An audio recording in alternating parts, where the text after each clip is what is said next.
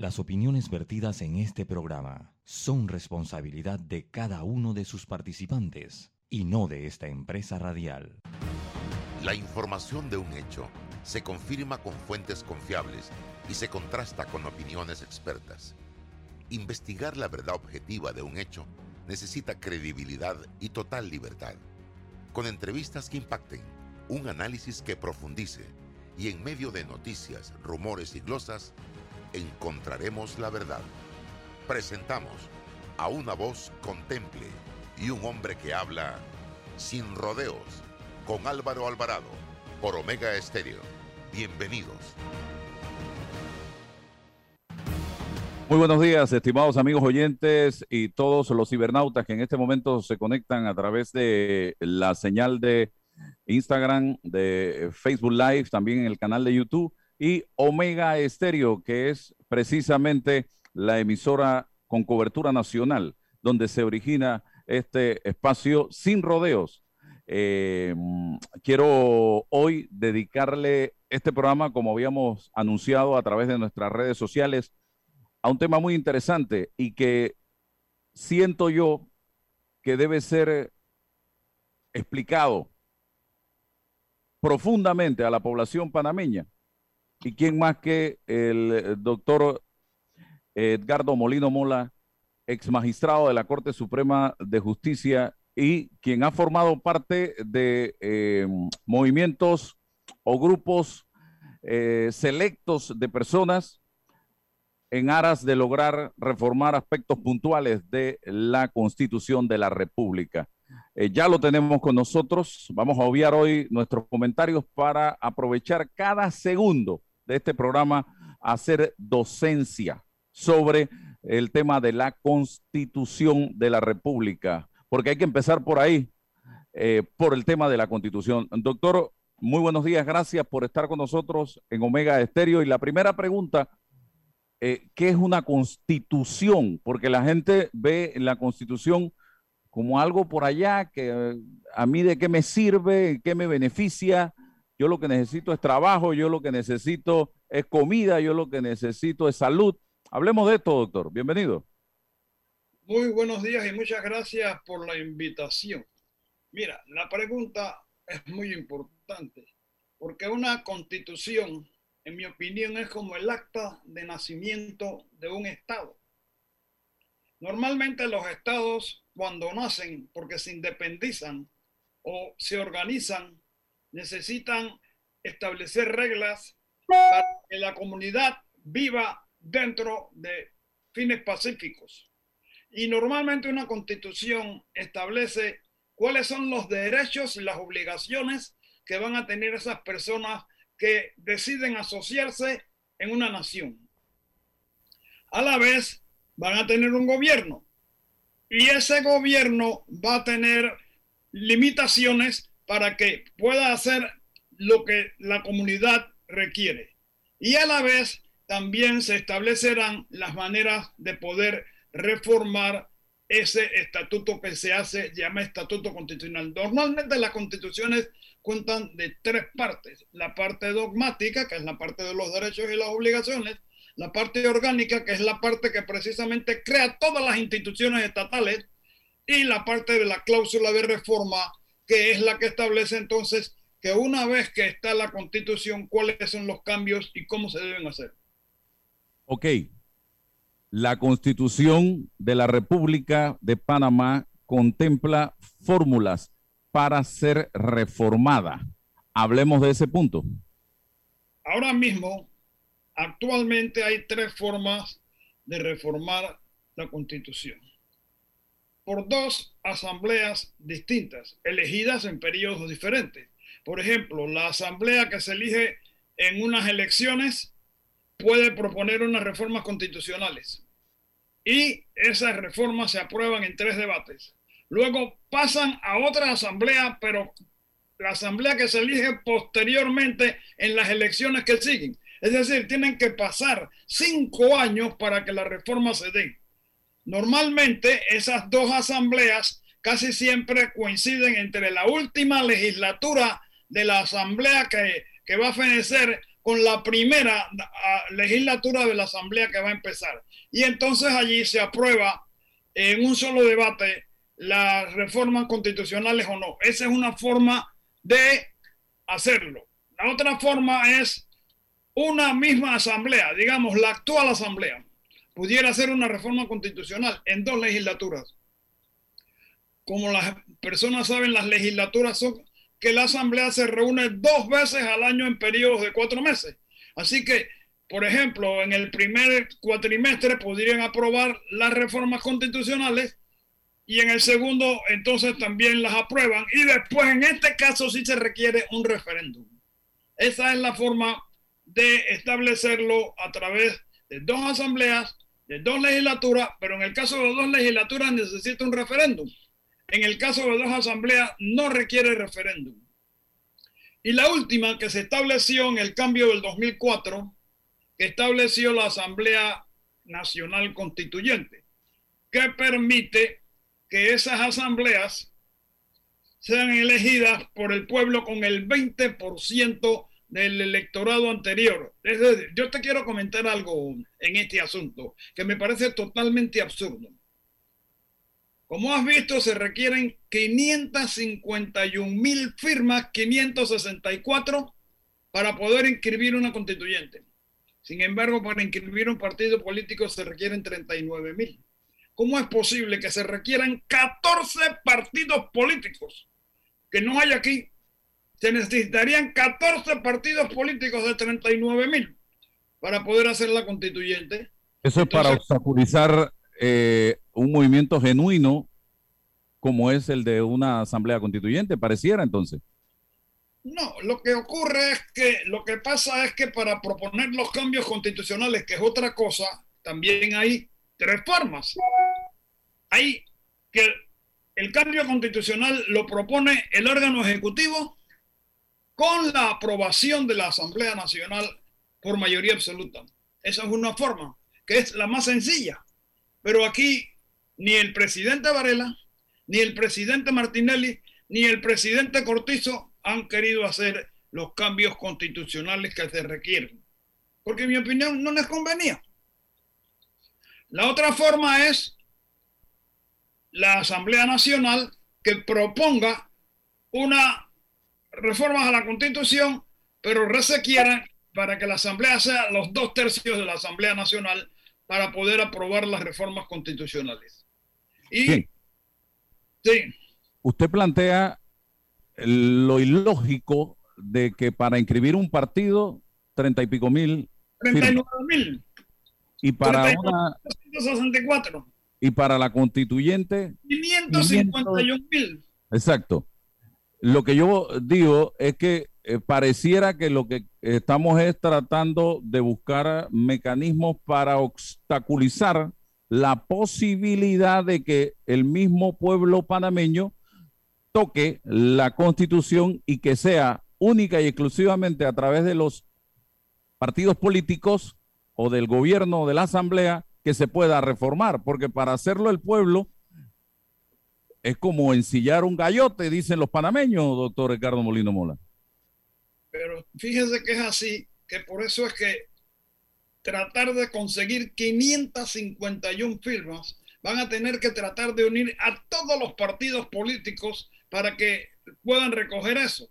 Lo que ocurre es que cambiar una ley normalmente es fácil, pero cambiar la constitución casi siempre es más difícil. Y por eso yo pienso que es que lo han puesto así, pero me parece que se le fue la mano. Yo creo que quizás un 10% o un 15% hubiera sido suficiente, pero 20% considero que está muy elevado y precisamente ese es uno de los cambios que yo creo que se deben hacer en la constituyente paralela en esta reforma que se hagan o esta nueva constitución, poner por ejemplo que no va a ser 20% de la última elección, sino 15% o 10% o 12%, porque estamos viendo que cada vez va a ser más. Es decir, porque cada año va, va aumentando la población. Y entonces si actualmente tenemos 551 mil eh, inscripciones, quizás dentro de cuatro años pudiéramos tener un millón. Oiga, ¿cuántos ejercicios históricamente si usted los recuerda o puede mencionar algunos, se han hecho utilizando este tipo de eh, normas o, o de fórmulas que contempla la Constitución? Bueno, nunca. En Panamá nunca ha habido una constituyente paralela. Es que eso de la constituyente paralela ha sido, no sé, si una invención de Panamá. Yo la verdad que no, no conocía la figura de la constituyente paralela, sino la constituyente originaria, que es la que normalmente conocemos todos los constitucionalistas.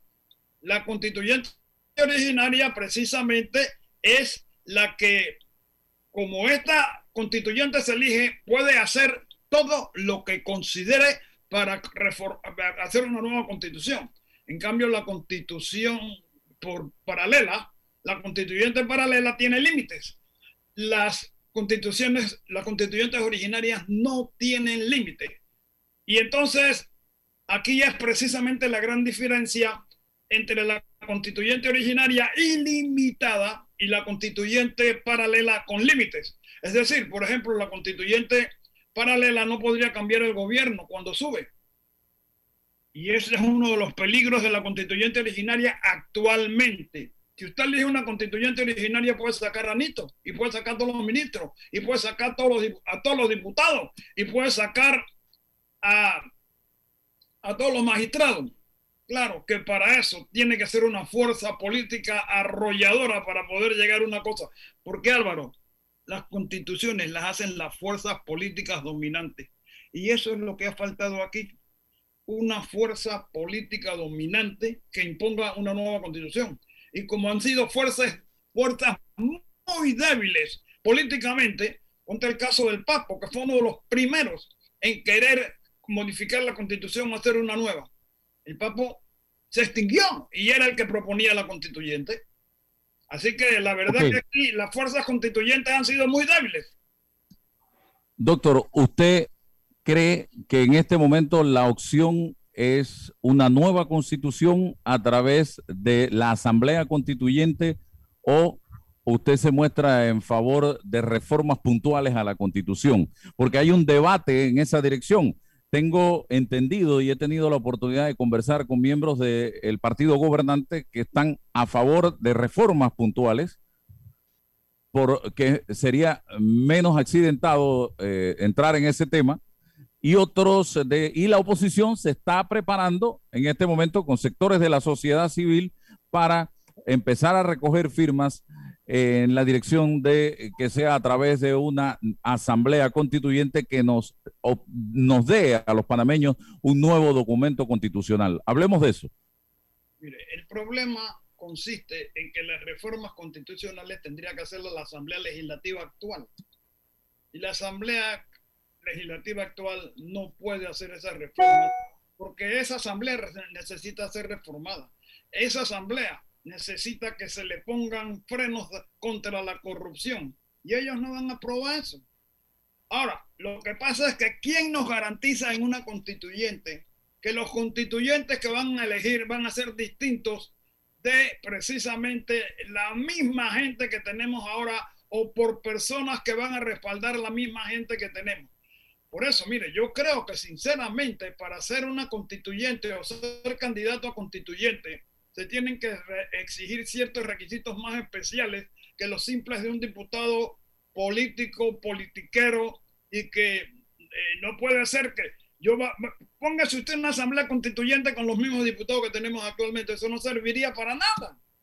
O sea que tenemos que asegurarnos de que se elijan personas más eh, capaces. Lo que ocurre es que muchos de estos problemas no son problemas de normas, sino problemas de, hombres. Lo que pasa es que hombres corruptos, hombres que no tienen la capacidad para gobernar, y ahí es donde deben venir los principales cambios. Los principales cambios es para frenar la corrupción y para aumentar la eficiencia del Estado. Reformas puntuales. Hablemos de reformas. Aquí usted formó parte de un selecto grupo de panameños, notables panameños, que en el gobierno del presidente Ricardo Martinelli fueron llamados a, a plantear posibles reformas a la constitución de la República. Se hizo el trabajo, se presentó un documento eh, bien nutrido, bien robusto, y al final quedó en absolutamente nada. Hablemos de las reformas puntuales que usted sugeriría. Bueno, yo quiero explicarle, en mi opinión, por qué se fue a pique esa propuesta, que yo la considero de las mejores que ha habido, aunque la criticaban porque era una constitución de 532 artículos. Pero precisamente hoy en día las constituciones para frenar la corrupción y alentar la, la, mejor eficiencia del Estado necesita ser más reglamentada. Entonces, allí se puso algo que el presidente Martinelli no quería. Por ejemplo, el presidente Martinelli se puso al Tribunal Constitucional y eso traía un Tribunal Constitucional. El presidente Martinelli quería la segunda vuelta y allí no se estableció la segunda vuelta allí se estableció que los cónyuges no podían ser candidatos a presidente o a vicepresidente. Y el presidente Martinelli no le gustaba eso y esa fue la razón, entre otras, por las cuales no quiso que ese proyecto siguiera adelante. Y así va a pasar, porque mire, ¿quiénes se van a oponer a la nueva constitución? Los que consideren que se van a establecer normas que los afectan y que los perjudican y que ellos consideran que es mejor quedarse como estamos y seguir eh, pelechando de los defectos que tiene actualmente la Constitución. Hábleme de los temas puntuales. Vamos a ir desglosándolo eh, eh, en la dirección. ¿a qué, ¿En qué dirección debemos ir? Sí, empecemos, por ejemplo, con la administración de justicia. Vamos a, por ejemplo, ni el órgano ejecutivo ni el legislativo tendrán participación alguna en el nombramiento de los magistrados de la Corte Suprema de Justicia, los procuradores generales y procuradores de la administración, ni en el Tribunal Constitucional, ni en el Tribunal Electoral. Es decir, ¿qué es lo que está ocurriendo? ¿Por qué le falta independencia al órgano judicial? Porque dependen de que el presidente los nombre, dependen de que la asamblea los nombre. Ese sistema tiene que ser cambiado. Hoy en día, nosotros lo que se propuso fue que si bien lo iba a aprobar el presidente con los dos tercios de la asamblea, ya no era un nombramiento que solamente le quedaba al presidente, sino que se nombraba una comisión de evaluación y postulación formada por amplios sectores de la sociedad que escogerían en un concurso las mejores personas. Y entonces le presentaban al presidente un concurso, aquí tiene usted tres para esta vacante. Y entonces usted coja de ahí, pero no era de a que, escogía el, que va a escoger el presidente, él va a escoger, pero ya por un concurso que fue una comisión de evaluación que lo hizo. Y evaluó a esa gente, le puso puntos, este es el mejor, este tiene el primer puntaje, este es el segundo, este es el tercero, con puntos y todo. Y entonces el presidente escoge. Va a la asamblea. En la asamblea no se va a requerir mayoría simple. Va a necesitar los dos tercios de los diputados, 47. Eso va a necesitar entonces de todas maneras el apoyo de los diputados de la oposición. Por lo tanto, no basta que el gobierno domine la asamblea, porque si no cuenta con el apoyo de los diputados de la oposición, no va a poder nombrar magistrados y procuradores en esos cargos. Por ejemplo, allí vea usted cómo está frenando ya la personalización de los nombramientos a través de la familia, a través de los amigos, a través de la política. Hay que buscar lo mejor entonces para lograr estos consensos. hay muchos sistemas que tratan de precisamente garantizar la independencia de los jueces. Por ejemplo, se piensa en la unidad de la jurisdicción. ¿Qué significa esto? Que todos los tribunales pertenezcan al órgano judicial. Nosotros tenemos eh, jueces administrativos nombrados por el presidente. No, eso tiene que acabarse. Mire, entre las cosas que se van a establecer es reducir los poderes del presidente, que los poderes del presidente se limiten a lo administrativo y ejecutivo, pero no puede estar metiendo la mano en los asuntos judiciales, no puede estar metiendo la mano en los asuntos legislativos. Y entonces, se le reduce el poder del presidente a lo estrictamente administrativo y ejecutivo. Por ejemplo, el presidente en materia de, la Asamblea no podrá llamar las sesiones extraordinarias. La misma Asamblea si hay una necesidad de sesiones extraordinarias, va a tener facultad para reunirse de manera extraordinaria, como se reúne cualquier junta directiva de una sociedad que requiere una sesión extraordinaria. No tiene que ir a pedirle permiso a nadie para hacer una sesión extraordinaria. Tampoco el presidente puede estar haciendo decretos leyes. Tampoco el presidente puede estar indultando por motivos que no sean políticos. Mire, uno de los grandes defectos que ha habido aquí, los presidentes indultan por delitos comunes. Eso va a la corte y la corte es ciega y dice que sí que estaba bien y eso no era un delito político. Entonces, la misma constitución va a decir que es un delito político. Normalmente los delitos políticos son los que se cometen en las elecciones. Son de tipo electoral. No digo que no haya otros como tratar de un golpe de Estado, pero regularmente son los delitos electorales los que constituyen la mayoría de los delitos políticos. Y así, pues, por ahí nos vamos. En la Asamblea, por ejemplo, en materia de corrupción, no se permitirá que los legisladores se reelijan o que se reelijan eh, más de dos veces, una sola vez. No se permitirá, por ejemplo, que un candidato a diputado, el hermano sea candidato a suplente. Hay otra propuesta que se eliminen los suplentes, o que la esposa o el esposo es el candidato a suplente, o que la hija, o que, que es candidato a tres posiciones, a alcalde, a representante, a diputado. Todas esas cosas deben estar en la constitución, que va a ser la constitución más larga, pero va a ser más combativa contra la corrupción. Porque, Cerrando todas las brechas, todos los portillos, todas las es, puertas. que, es que hemos estado identificando los focos de corrupción. Por ejemplo, hay que acabar con las exoneraciones de impuestos a todos los funcionarios públicos. Porque un funcionario público tiene que tener un carro sin pagar impuestos? ¿Por qué un funcionario público tiene que tener gasolina en su carro y no lo paga como todos los vecinos? ¿Por qué un funcionario público tiene, si no es en sus funciones, teléfono gratis? Digo, aquí hay que pagarlo todo porque es que hay que rescatar los fondos públicos. ¿Por qué el Estado tiene que dándole plata a los partidos políticos para que hagan política? ¿Por qué no se establece que las personas que van a contratar con el Estado o que quieran contratar con el Estado no pueden ser donantes en una campaña política? Digo, todas esas cosas. ¿Tú crees que se lo va a pasar un diputado? Que es el que le va a dar la plata para que haga la campaña. Eso no lo va a pasar un diputado actual. Pero tampoco lo va a pasar un diputado que si no va el actual diputado, pero pone al hermano, o pone a la hija, o pone a uno de ellos. Entonces, en esto es que hay que estar claro. Hay que establecer reglas, no de impedirle que personas participen, sino es el electorado. El problema está en que el electorado es el que no escoge bien. Entonces, ¿Qué falta aquí? Educación. Educación de parte de los medios, educación de parte de la escuela, educación de parte del hogar, educación por todas partes, indicándole a la gente precisamente cómo debe eh, eh, escoger a las personas. Si tú vas a coger un empleado, tú no vas a buscar un empleado ladrón, tú no vas a buscar un, eh, empleado incapaz, Tú vas a buscar una persona que sea lo mejor para hacerte el trabajo. Y eso es lo que hay que...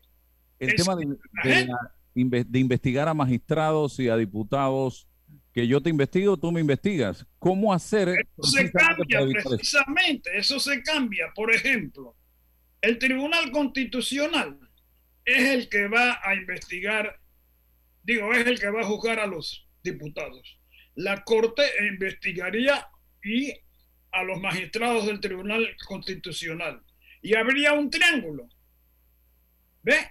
Y la Asamblea, por ejemplo, vamos a suponer, juzgaría a los magistrados de la Corte, pero no, no los juzga, sino que los juzga el Tribunal Constitucional. Y así, el Tribunal Constitucional es el que juzga a los diputados. Se hace un triángulo y así nadie juzga a nadie. Ahora, esa es una de las fórmulas. Hay muchas fórmulas.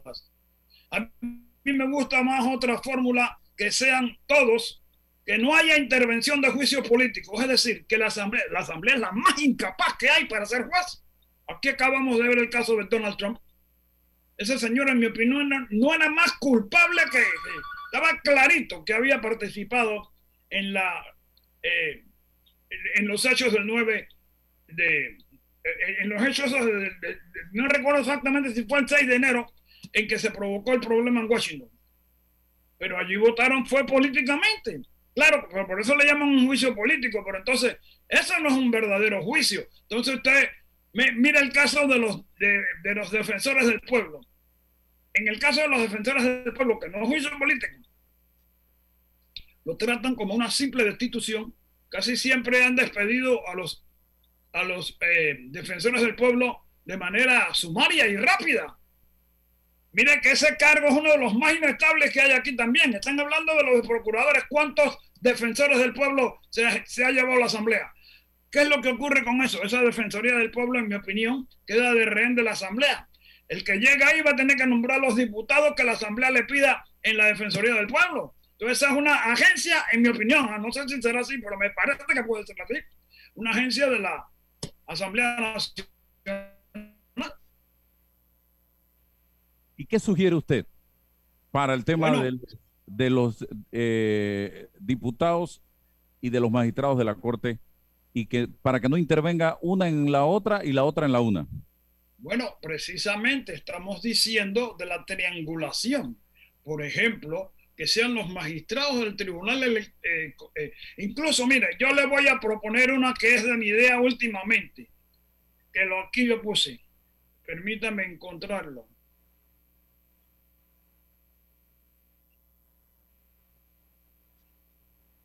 Estamos conversando con el doctor Ricardo yo, yo, creo, yo creo, por ejemplo, que al presidente de la República y a los magistrados los debe por ejemplo, juzgar el Tribunal Constitucional por asuntos de carácter político.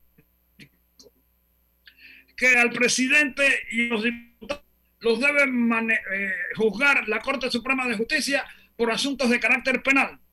Y el Tribunal Electoral debe juzgar al presidente y a los diputados por asuntos de tipo electoral. Es decir, cada tribunal especializado en su materia si el presidente comete un acto inconstitucional, lo juzga el Tribunal Constitucional o los diputados. Si lo que comete es un acto penal, entonces lo juzga la Corte Suprema de Justicia. Y si lo que comete es un delito electoral, entonces lo juzga el Tribunal Electoral. Así que esas son cosas que se pueden, ya le digo, es que hay muchas propuestas interesantes que en mi opinión se pueden considerar en una asamblea constituyente, pero usted no puede llevar a cualquiera a esos puestos. Digo, no es que tiene que ser abogado, no, no necesariamente, pero sí tiene que ser una persona que vaya allí con el objetivo de combatir la corrupción, que es el principal problema que hay ahora mismo, y con el objetivo de mejorar la eficiencia del Estado.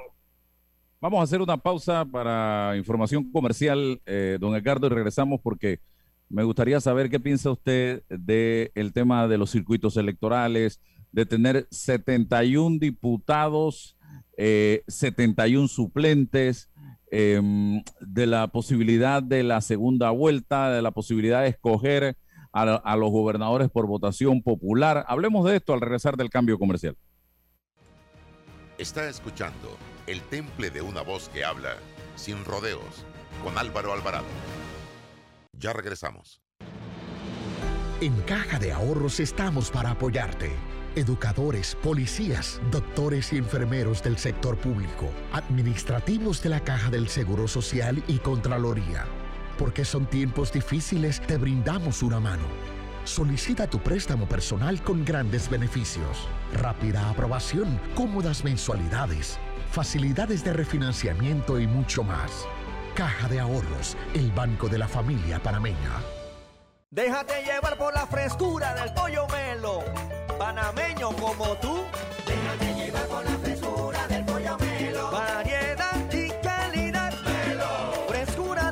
estándares. la calidad es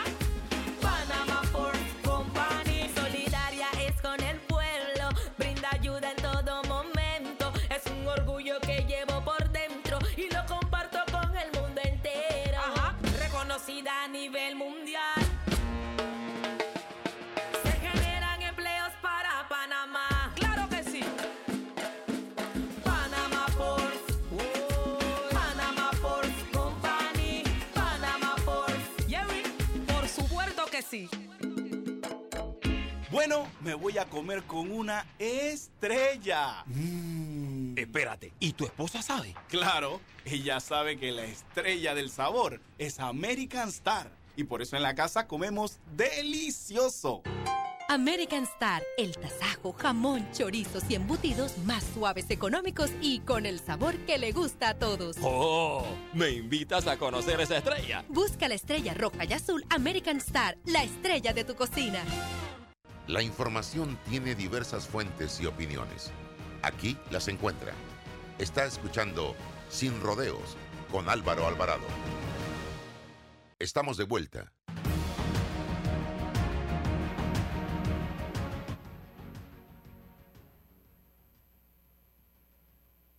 Bien, seguimos adelante, señoras y señores, con Edgardo Molino Mola, especialista en temas constitucionales. Eh, don Edgardo, hablábamos precisamente de la Asamblea. Son 71 diputados, 71 suplentes. Eh, debiéramos reducir ese número de diputados, eliminar los suplentes, el tema de escoger a los gobernadores por elección, el tema de la segunda vuelta en un país pequeño como el nuestro, imitando, eh, diríamos que modelos de otros países de Sudamérica. También se plantea, oye, irnos a un tipo de gobierno estilo eh, eh, Europa, donde precisamente es la Cámara de Representantes, en este lugar el órgano legislativo, el que decide quién es el que gobierna en base a una mayoría de los partidos que gobiernan. Adelante, doctor. Sí, cómo no. Mire, yo creo que precisamente el sistema electoral es uno de los grandes causantes de los problemas que tenemos. Ese sistema de corregimiento yo creo que hay que eliminarlo, porque ese precisamente es un grupito que entonces domina un, lugar. Por ejemplo, eh, se propone que la Asamblea esté integrada por 60 diputados. Estos serán divididos así, 10 que son escogidos por votación nacional y 50 van a ser escogidos por votación provincial. Pero entre los 10 que están a votación nacional, se escogerá como presidente de la asamblea al más votado de todos. Es decir, ¿por qué en la asamblea tienen que estar votando a favor de un presidente siempre del mismo partido político dominante? Ya debemos saber de antemano quién va a ser el presidente de la asamblea. El más votado de los 10 diputados a nivel nacional. Y después que se le venza el periodo a ese presidente, los presidentes de la asamblea serán escogidos únicamente entre los candidatos, los que salieron a, a nivel nacional. Es decir, que una vez que tú tienes diputados a nivel nacional, ya tú estás viendo quiénes son los diputados o las personas que tienen aspiraciones presidenciales. Porque una persona que va a correr a nivel provincial se ve que no tiene mucho interés en los asuntos de la presidencia de la República. Puede que sí lo sea dependiendo de cómo le va, pero ya una persona que pudiendo ser elegido en la provincia se va a arriesgar en toda la, la nación, pues es una persona que considera que tiene el arraigo para llegar a una diputación nacional. Entonces, yo creo que en eso sería la diferencia entre el diputado nacional y el diputado provincial, que los diputados nacionales son los únicos que van a poder ser presidente de la asamblea. Si usted quiere ser, cuando llega a la asamblea, el, diputa- el presidente de la asamblea, entonces va a tener que correr para diputado nacional. Y desde, desde antes ya lo sabe que tiene que ser diputado nacional. Eso es una propuesta como tantas otras que pueden haber. Pero yo sí creo que una de las propuestas es que hay que reducir el número de diputados. Hay que reducir el número de diputados porque el presupuesto de la Asamblea cada vez está más inflado y nosotros consideramos que el órgano legislativo no tiene por qué tener un presupuesto superior al del órgano judicial y cosas así. Por ejemplo, los diputados, una propuesta, no tendrán suplente. Es decir, no hay suplente.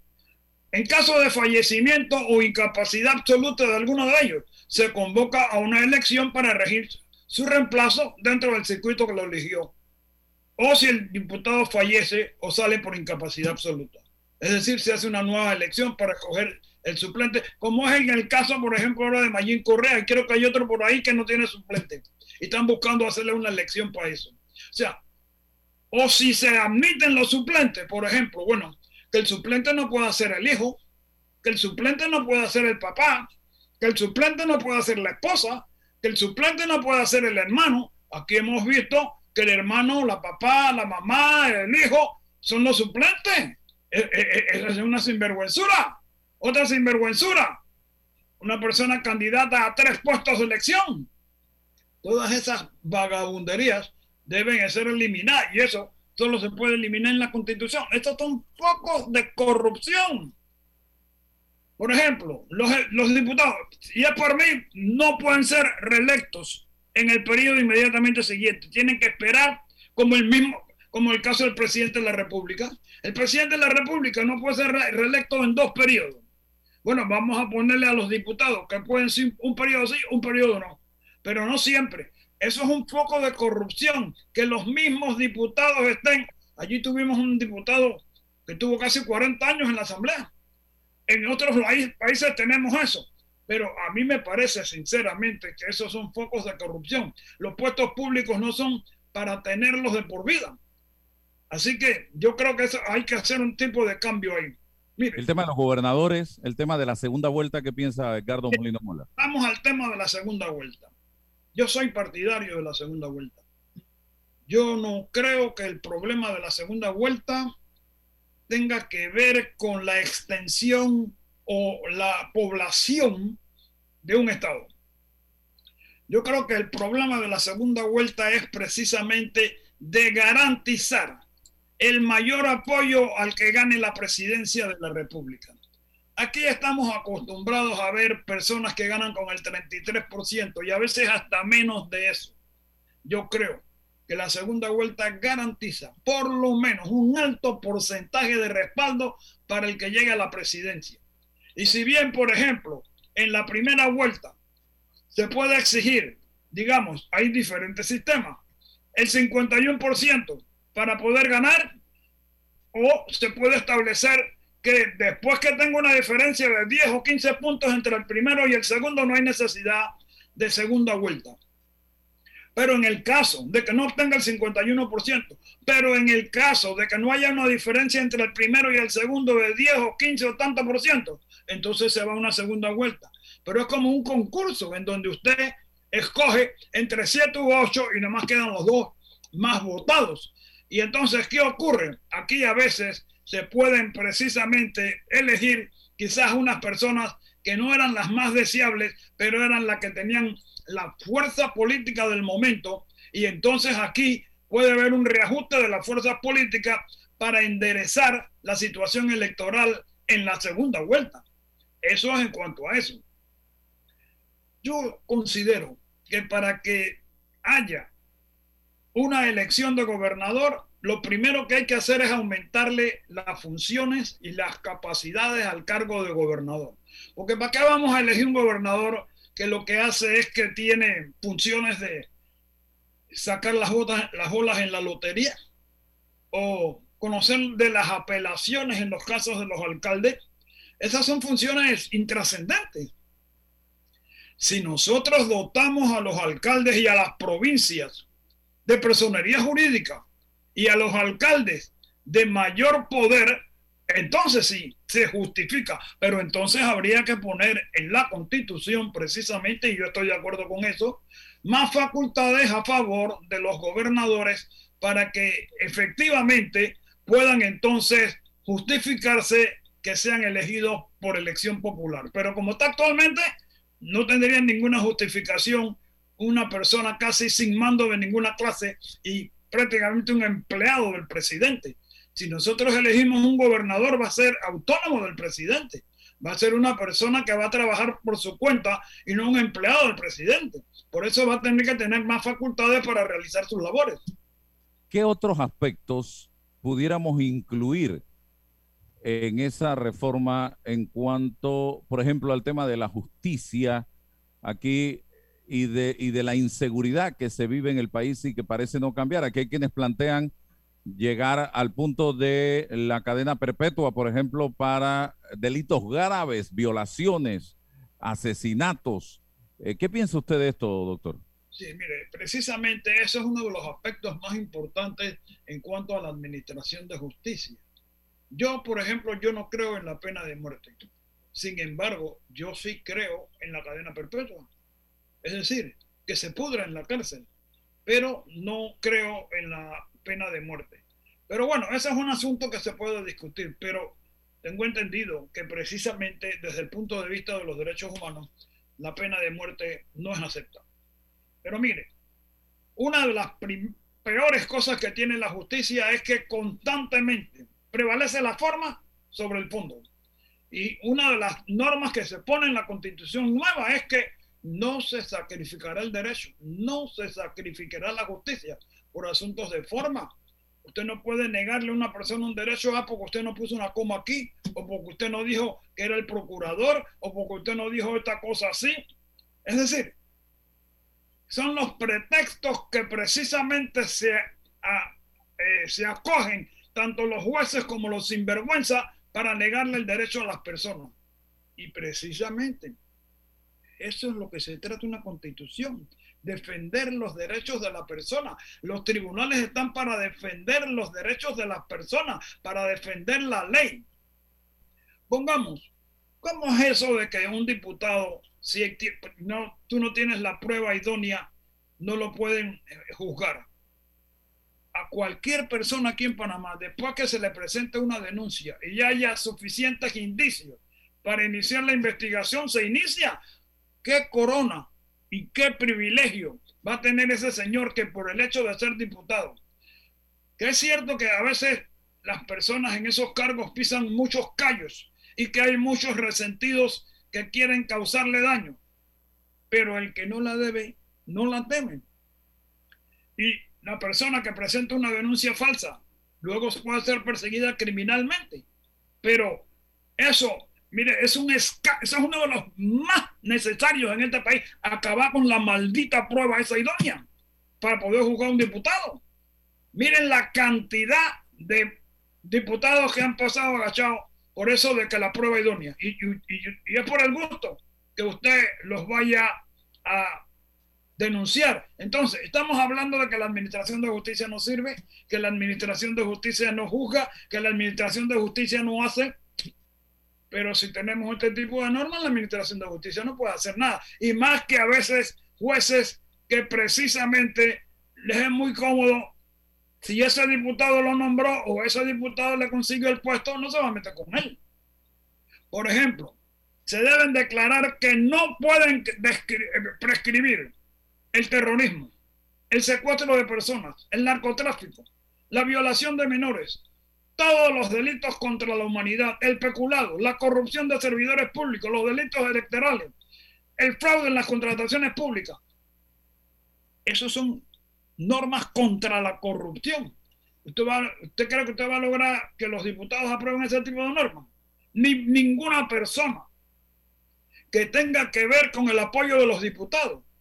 Por eso, mire, es más, yo creo que incluso debe haber, debe haber como una, como una pequeña especie de cámara independiente que sea la que esté exclusivamente para regular las normas que tengan que ver con los diputados y con los representantes. ¿Por qué?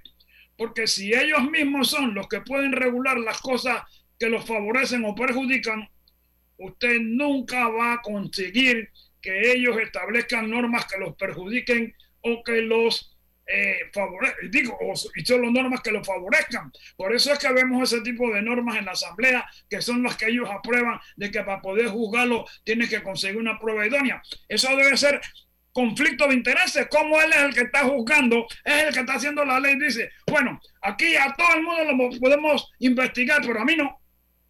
Pero yo soy el que está haciendo la ley. Es como que el reparte y reparte le toca la mejor parte. Entonces, tiene, eso también puede ser una norma. Las normas que tengan que ver con el aumento de sueldo, con, el, con, con todas las prerrogativas o obligaciones que se le pueden establecer a los diputados o a los representantes o a los elegidos, tiene que ser aprobado por otras cámaras para evitar precisamente el conflicto de intereses. Ok, tengo que hacer un cambio, pero voy a regresar con dos temas. Uno, haciendo ya específicamente docencia sobre, eh, luego de recoger las firmas, primero me tiene que decir cuánto tiempo eh, contamos para recoger esa firma como país establecido en Constitución, eso luego del cambio, luego de recoger las firmas, ¿qué pasa? Y lo otro, que hay dos grupos interesados en recoger firmas, pero hay un tema que yo estoy seguro que va a traer eh, y generar divisiones en esos grupos, y se lo digo desde ya, doctor, y es el tema del matrimonio igualitario. Eso va a generar conflicto porque ese tiene que ser un tema que hay quienes plantean que debe incluirse en la Constitución. Vamos a la pausa y regresamos. Bueno, me voy a comer con una estrella. Mm. Espérate, ¿y tu esposa sabe? Claro, ella sabe que la estrella del sabor es American Star. Y por eso en la casa comemos delicioso. American Star, el tasajo, jamón, chorizos y embutidos más suaves, económicos y con el sabor que le gusta a todos. ¡Oh! ¿Me invitas a conocer esa estrella? Busca la estrella roja y azul American Star, la estrella de tu cocina. Me levanto bien tempranito,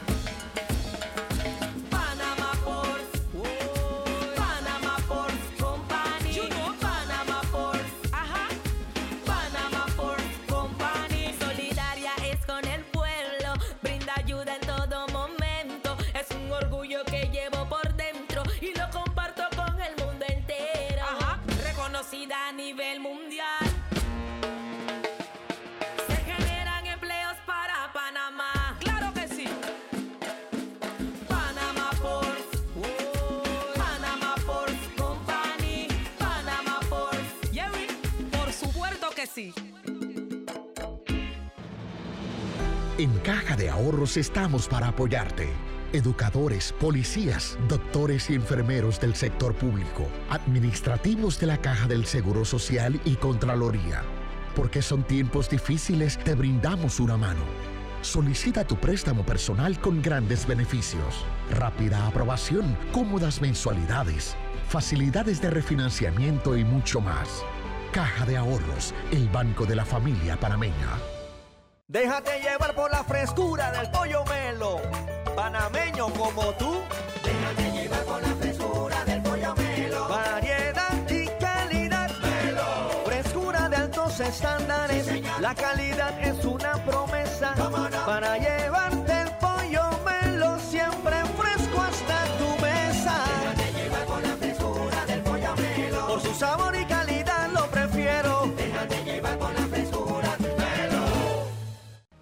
Develar lo que es cierto, hace falta hablar sin rodeos con Álvaro Alvarado.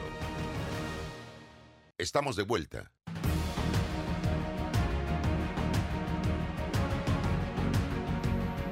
Seguimos adelante, seguimos adelante a través de Omega Estéreo, YouTube, Instagram y Facebook Live. Oiga, eh, doctor, ok, se necesitan 500 y tantos mil firmas para lograr esto, pero ese es un paso. Luego, ¿qué procede? Y también el temor que hay de muchos, incluyéndome a mí, es que a la hora de elegir en esa elección de los constituyentes, votemos por los mismos que están en la Asamblea Legislativa de hoy día y que se postulen para ser constituyentes. Adelante, doctor. Sí, cómo no, muy bien. Mire, por ejemplo, uno de los cambios que va a haber es que la elección de los constituyentes va a ser por provincia y no como el actual sistema electoral de por corregimiento. Es decir, y también el número van a ser 60.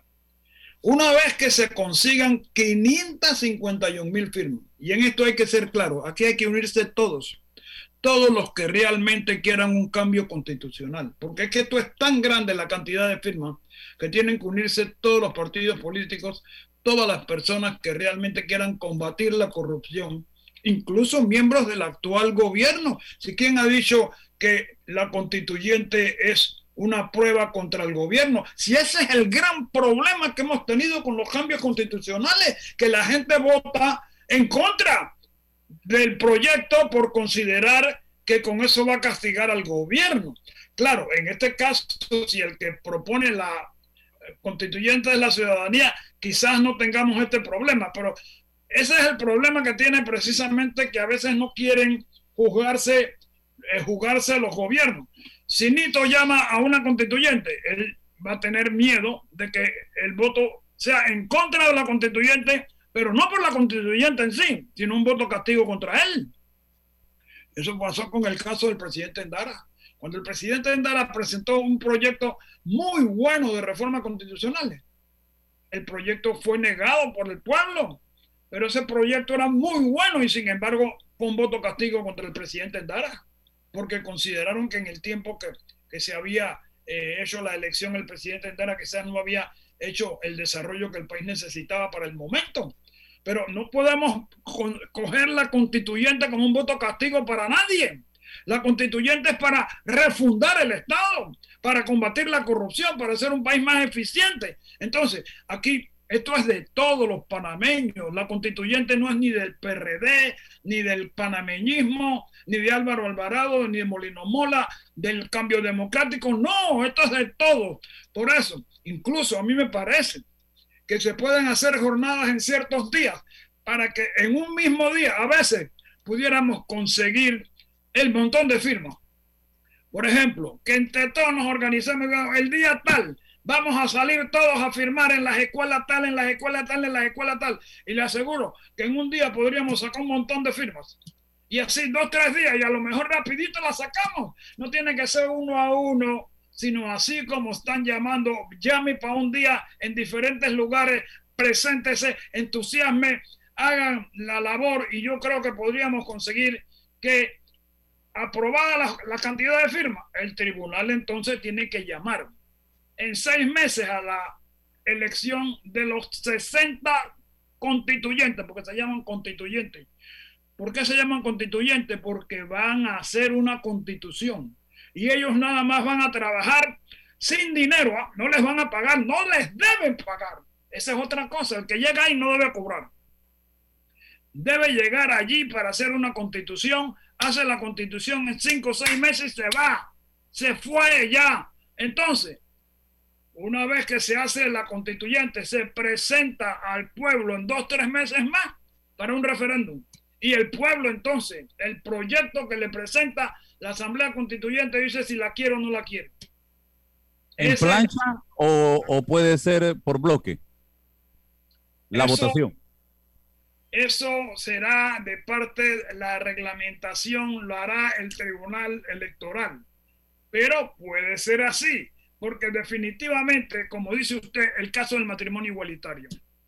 Por ejemplo, yo no soy partidario del matrimonio igualitario, pero eso no significa que me oponga a que las parejas homosexuales estén unidas.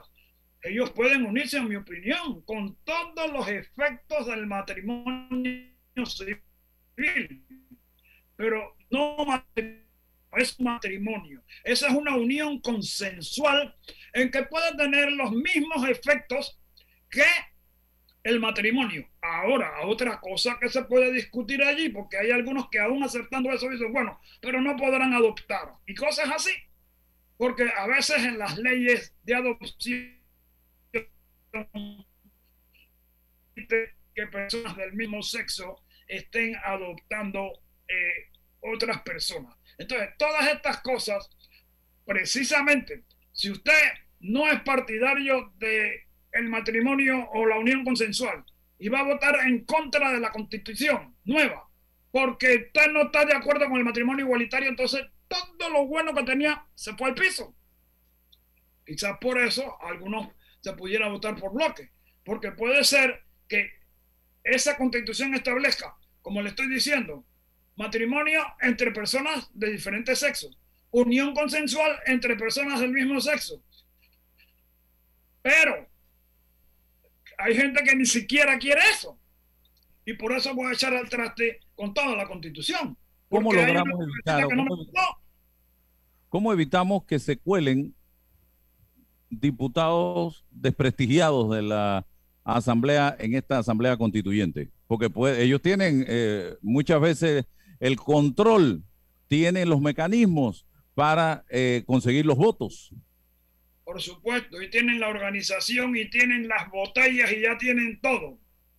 Pero mire, es que es posible que se establezca que los que estén ocupando cargos de diputado para poder ser constituyentes tienen que renunciar al cargo. Una cosa así, o tienen que separarse seis meses antes, como se hace con cualquier otra persona. Establecerle reglas y establecer precisamente que eh, en esta eh, no habrá apoyo eh, económico de ninguna clase, todo el mundo por su cuenta. Pero sí sabemos que esta gente, como tiene cargos públicos a su disposición, pueden influir. Digo, todas estas cosas va a depender más que todo del electorado, porque es que el electorado sabe quién es, pero si el electorado es tan corrompido como los que elige, porque a veces es como alguien dijo, si hay un idiota en el poder, es porque está muy bien representado. Es decir, porque muchos idiotas lo eligieron. Entonces, si hay un corrupto en el poder, es porque muchos corruptos lo eligieron. Entonces, si usted no es corrupto, ¿por qué va a votar por un corrupto? ¿Cómo buscar el equilibrio, lograr el equilibrio en esas 60 personas, que haya representatividad de todos los sectores? Bueno, aquí van a poder postular los partidos políticos, por supuesto, y como también pueden ser por libre postulación. Esto, el equilibrio puede ser que las personas, por ejemplo, vamos a suponer que yo me quisiera presentar como candidato, independiente, postulación libre, y eh, los partidos políticos que pongan sus candidatos. Cada pa- partido debiera tratar de poner lo mejor, pero a veces eso es el problema, que se pudieran exigir para ser por lo menos candidato constituyente, que la persona tenga cierto grado de escolaridad, por lo menos, digamos, que por lo menos haya terminado la escuela secundaria, una cosa así. Digo, algunas cosas se pudieran exigir para por lo menos tener la eh, certeza de que las personas que van allí por lo menos tienen alguna idea de lo que es una constituyente, lo que es una constitución, o lo que es el- de cómo funciona un Estado. Porque es que usted va ahí a decir allí cuáles van a ser los derechos que tenemos, cuáles son las obligaciones que nos pueden imponer, cuál es el tipo de gobierno que usted quiere, como me estaba hablando de un gobierno parlamentario. Este país no está hecho para gobierno parlamentario. Este país ha sido un sistema presidencialista toda la vida y yo creo que introducir aquí un sistema parlamentario, si lo estamos viendo como la Asamblea hace lo que hace, los desastres que hace, fíjese usted la Asamblea haciendo el Ejecutivo aquí. ¿Qué desastre sería eso? Así que aquí el sistema presidencial lo que pasa es que está muy exacerbado y hay que reducirlo. Hay que ponerlo en que haya un equilibrio de poderes, en que no haya un dominio, es que aquí hay un dominio excesivo del Ejecutivo sobre el órgano judicial, sobre todo, que es el, el más débil de todo. Hay que robustecer el órgano judicial, hay que independizar el órgano judicial, hay que darle más presupuesto al órgano judicial, hay que también darle a la Asamblea eh, prerrogativas que no tenga que estar dependiendo del Ejecutivo en algunas cosas y así hay que buscar el equilibrio del poder. Doctor, le agradezco de todo corazón en nombre de todos los eh, cibernautas y los oyentes de Omega Estéreo su participación en el día de hoy haciendo docencia sobre un tema tan importante y que va a comenzar ya en firme ese debate próximamente. Así que gracias y que tenga un excelente día. Gracias a ti, Álvaro. Bien, eh, doctor Edgardo Molino Mola conversando hoy sin rodeos aquí en Omega Estéreo. Gracias amigos. Si Dios nos da permiso, mañana nos encontramos nuevamente. La información de un hecho se confirma con fuentes confiables y se contrasta con opiniones expertas. Investigar la verdad objetiva de un hecho necesita credibilidad y total libertad. con entrevistas que impacten, un análisis que profundice y en medio de noticias, rumores y glosas, encontraremos la verdad. Presentamos a una voz contemple y un hombre que habla sin rodeos con Álvaro Alvarado por Omega Estéreo. Gracias por su sintonía.